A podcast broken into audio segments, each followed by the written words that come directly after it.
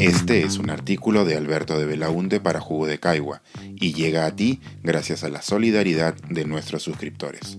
Si aún no estás suscrito, puedes hacerlo en www.jugodecaigua.pe. Cuando todo iba a ser diferente. Reflexiones luego de un aniversario inesperado. Hace poco se cumplió un aniversario que hace 12 meses hubiese parecido inverosímil, el primer año de una pandemia. Recordarán cómo en un inicio la idea de que la emergencia del COVID-19 sobrepasara el 2020 parecía una improbable pesadilla, una exageración dejada al humor negro, pues esto iba a durar poco tiempo, 15 días, 30, ok, tal vez algunos meses. Y sin embargo aquí estamos, un año después. Creo que vale la pena recordar aquellos días que hoy parecen tan cercanos y lejanos a la vez, porque el dolor y la frustración de estos meses han hecho que perdamos parte de la reacción colectiva inicial que, en medio de la incertidumbre y la angustia, nos daba un poco de esperanza en un futuro diferente. Existió en aquel primer momento un sentimiento de unidad nacional que pocas veces se había vivido en el país. Un todos estamos juntos en esto, que si bien nunca fue del todo cierto, apelaba a una idea de colectividad que una sociedad individualista como la nuestra no suele demostrar.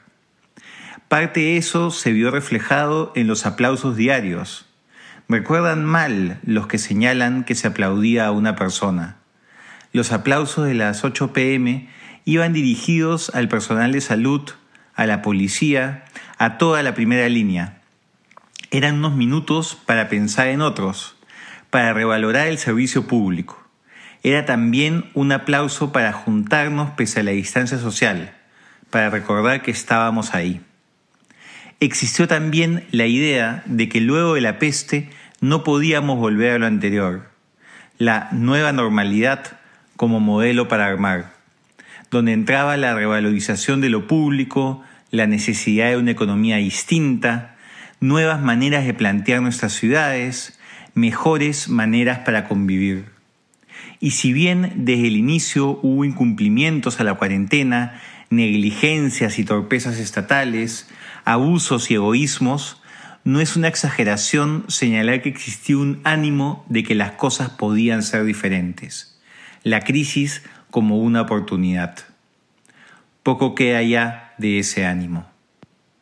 Mucho dolor durante mucho tiempo, rabia e indignación ante los que no estuvieron a la altura de sus responsabilidades, duelo permanente, preocupación por el presente y por el futuro próximo, estamos emocionalmente agotados y todavía no se avisora un final. Y así, de a pocos, se fue apagando la idea de un futuro mejor. Prueba de ello es el hartazgo general y la apatía frente a unas elecciones inminentes, cuya campaña recién parece estar calentando a menos de un mes de ir a las urnas.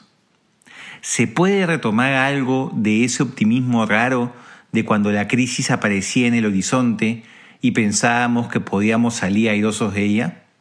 ¿Se pueden retomar las ideas del nosotros que acompañaban los esfuerzos por sacar lecciones de lo que empezaba a ocurrir en el país?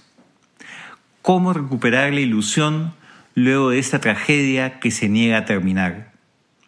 Sería un error que, como tantas veces en nuestra historia, volteemos en búsqueda de un caudillo para que se encargue de todo como también sería grave seguir aplicando cada vez con más intensidad el sálvese quien pueda, o recurrir al engañoso consuelo que ofrece el cinismo. No tengo una respuesta de qué es lo que tenemos que hacer. Lo único que tengo claro es que no podemos renunciar a esa promesa de nueva normalidad que sirvió como luz inicial en medio de la inesperada tiniebla. Tenemos que hacer que esa luz vuelva a brillar. La necesitamos con urgencia. Este es un artículo de Alberto de Belaunte para Jugo de Caigua y llega a ti gracias a la solidaridad de nuestros suscriptores. Si aún no estás suscrito, puedes hacerlo en www.jugodecaigua.pe.